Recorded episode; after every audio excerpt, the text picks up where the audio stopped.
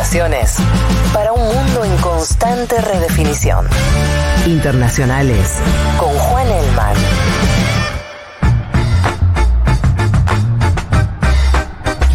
Buen día, Elman querido, ¿cómo te va? Muy bien, eh, me gusta darlos un lunes, la verdad. Sí, la verdad que es un buen modo de empezar la semana, pero. ¿Cómo sabes si nunca me diste un lunes? Eh, Justamente. No, por eso. Bueno, pero o sea, por ahí es un, y si es una mala experiencia. Verlos No, no, el que- lunes será. Claro. O sea, que vos decís que, que este lunes se hace distinto a otros lunes. Claro, no. Entonces que no puedo extrapolar, digamos. Sí, para mí es eso.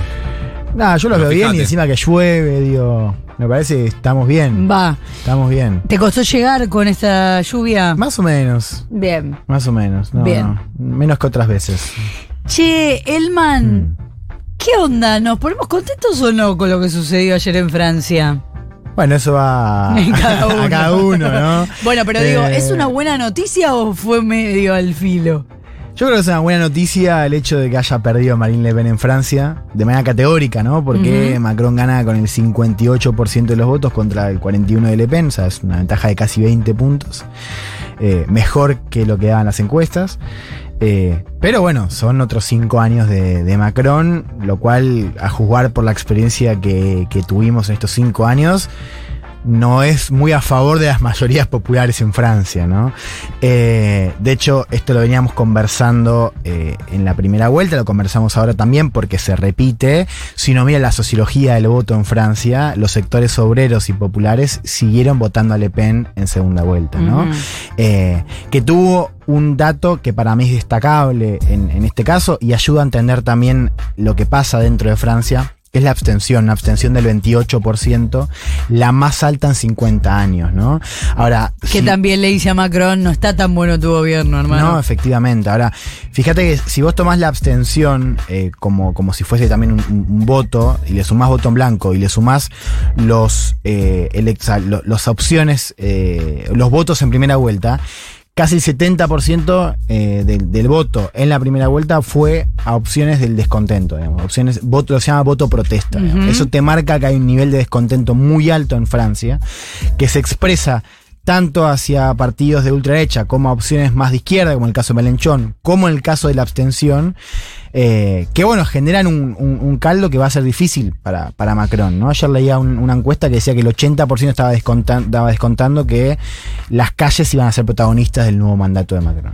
Eh, Juan, cuando eh, Macron hace un reconocimiento a la absorción de los votos de, de Melenchón, ¿es, una, es, una, eh, ¿es un escenario demasiado fantasioso eh, creer que en un, que un reconocimiento se traduzca en algo más concreto, como la participación de alguien de la izquierda en el gabinete, en el gobierno? Bueno, lo que pasa en Francia es que ahora en junio va a haber elecciones legislativas Sí. y Francia tiene un sistema semipresidencialista. ¿Qué es lo que a lo que está apostando Melenchón? A ganar una mayoría en el Congreso y que eso lo traduzca en un cargo de primer ministro. O sea, si a Melenchón le va bien en la elección, a Macron no le queda otra que generar un gobierno con la izquierda. Que no es lo que Macron hubiera querido. Efectivamente, pero eso depende eh, de, de cómo le vaya a Melenchón. Eh, esto tiene que ver con que en su discurso Macron eh, hizo participar esta cuestión, dijo que reconocía que parte de esos votos que había obtenido eran o habían sido de Melenchón. Entonces, escuchemos al ahora otra vez electo presidente de Francia. Después de cinco de años de cambios, de tiempos difíciles, de una crisis excepcional, 24 avril 2022, une Este 24 de abril de majorité 2022, d'entre nous fait le choix de me faire confiance pour una mayoría de nosotros ha elegido confiar en mí para presidir nuestra república cinco años más. Bueno, o no confiar en Marie Le Pen. Sí, acá tengo una, una encuesta de postelectoral de, de Ipsos para entender también lo importante que fueron esos votos. Digo, el, el 42% de- de los electores de, de Melenchón, que había sacado el 23%, se acaba a 400.000 votos de la segunda vuelta, votaron por, por Macron, el 17% con, por Le Pen, un poquito menos Mirá. que lo que van las encuestas, pero igual es significativo. Claro. Eh, y el 24% de abstención, ¿no? Y el 17% en blanco, o sea, una gran cantidad votó en blanco. O eh, se abstuvo. Me quedo un poco en lo que planteaba Nico, ¿no? También para, para ver que más allá de lo que pasa en la legislativa, que es la campaña sigue en Francia ahora, eh, y va a ser muy importante para, para ver cómo se van a reconfigurar los partidos tradicionales, que en Francia le fue muy mal en la primera vuelta. O sea, recordemos, el Partido Socialista, que gobernaba antes de Macron, saca menos del 2%. La centro derecha saca menos del 5%, con lo cual la cita nos va a servir para ver de qué manera se reconfiguran. Ahora, es una gran incógnita cómo va a gobernar Macron y cómo va a ser la base de apoyo, digamos, ¿no? Sobre todo porque este, en este caso, Macron ya descuenta que no va a haber luna de miel eh, Claro. y que ya tiene una, una, una reforma que fue clave en la campaña, que es la reforma previsional. Macron, entre otras cosas, quiere subir la edad jubilatoria, o sea, quiere que eh, pase de 62 a 65 años. Eh, y eso ya nos lleva a un- una batalla en las calles, ¿no? Entonces hay que ver también, yo creo que va a ser una coalición un poco más amplia, eh, pero más incorporando quizás a la centro izquierda que a la izquierda, digamos, no veo una posibilidad de un gobierno con Melenchón eh, adentro, salvo que Melenchón gane una mayoría eh, en, la, en la legislativa y lo ponga ya como primer ministro, digamos. ¿no? ¿Cuándo Que- es la legislativa? el 12 y el 19 de junio. Digo 12 y 19 porque son dos vueltas, lo cual eso ayuda a priori a, a Macron y puede ser un problema para los partidos, sobre todo de ultraderecha. ¿Me lo explicas? ¿Lo de las dos vueltas? Eh, todo el sistema francés es, es, el- es con dos vueltas, el- en la legislativa es sistema uninominal, con, eh, o sea, es, es en- no de manera proporcional, sino, o sea, cada distrito tiene su, su propia batalla. Ajá. Eh, y a segunda vuelta, o sea, con dos vueltas. O sea, en la primera pues, eh, hay, no sé, 10 diputados que están eh, peleando, pasan dos y mano a mano en la segunda vuelta. ¿Lo- Ah. ¿Lo, expliqué más o menos? Sí, Está más bien. o menos sea, bien. la primera Eh, es con todos y la segunda es con los Claro, dos o sea, últimos. eh, Uninominal como funciona, qué sé yo, en Reino Unido, pero la diferencia es que hay dos vueltas, digamos. Ajá. ¿no? Lo cual, eso, el, en 2017 favoreció a Macron, digamos. Y los partidos tradicionales también. ¿Y eso con qué tiene que ver? Con que lleguen los que. El que llega, que llegue con mayor apoyo. Claro, de hecho, eh, no, no, no. eh, es también una manera de sacar a la ultraderecha, de, a los partidos extremistas. la segunda vuelta en Francia tiene en su origen una concepción de barrer, Mm. digamos, o de limitar el juego de partidos más extremistas, lo cual en Francia siempre, ha siempre han tenido un juego preponderante. Ahora, Claro, como si aparece ese riesgo, Claro, van a salir. Por eso también, eh, o sea, la historia de la ultraderecha en Francia eh, no nace con Marine Le Pen, eh, pero lo creo que lo que estamos viendo ahora para pensar también el futuro de la ultraderecha en Francia es que en ese sistema de segundas vueltas, Le Pen aún está- sigue subiendo, digamos, está empezando a romper con, con esa barrera. En la legislativa la tiene más difícil. Por ello, de hecho, si uno mira la cantidad, en- eh, también en municipales también se da este sistema de segunda vueltas.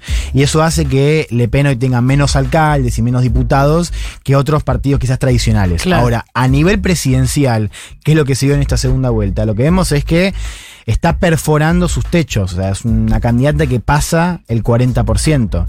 Para tener contexto, en 2017 Le Pen pierde por 30 puntos y en 2002, cuando pasa su padre, Jean-Marie, con Chirac, saca menos del 20%. O sea, es notable como la ultraderecha está subiendo cada vez más su, su cantidad de votos. Ahora, para no hacer de esto, viste que uno leía ayer algunas personas que decían esto de, de derrota agridulce, ¿no? De la ultraderecha. Yo no lo veo así. Yo creo que es una derrota dura, porque saca 20 puntos Macron. Sí, quizá hay una parte, digamos, dulce o, buena para Le Pen, eh, que es que pasa el, el- el 40%, suma casi 3 millones de votos respecto a la elección anterior, lo cual es un número importante. eh, y bueno, se posiciona, digamos, como, la líder de, de ultraderecha eh, para el futuro, ¿no? Yo creo que eso lo confirmó en primera vuelta. Y la mirada es este dato que tiraba Nico de que efectivamente el grueso de la modificación, si pudiera analizarse así, capaz que hay que esperar unos días, pero tiene más que ver con la juventud. Sí, a ver, la juventud votó abrumadoramente por, por Macron. Una buena cantidad también de jóvenes votó por la abstención. O sea, la abstención también se explica por esos jóvenes.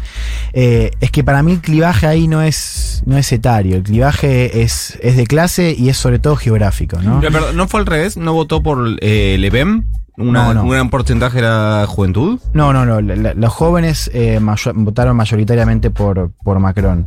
Eh, tengo acá la, la sociología del voto, a ver. Me interesa porque eh, entendía que era al revés, que había eh, que Macron había sacado mucha diferencia en mayores, más de 60 sobre todo. No, según, a ver, tengo acá la, la encuesta Ipsos, Sí. 18-24 es 61 por Macron, 39 por, por Le Pen.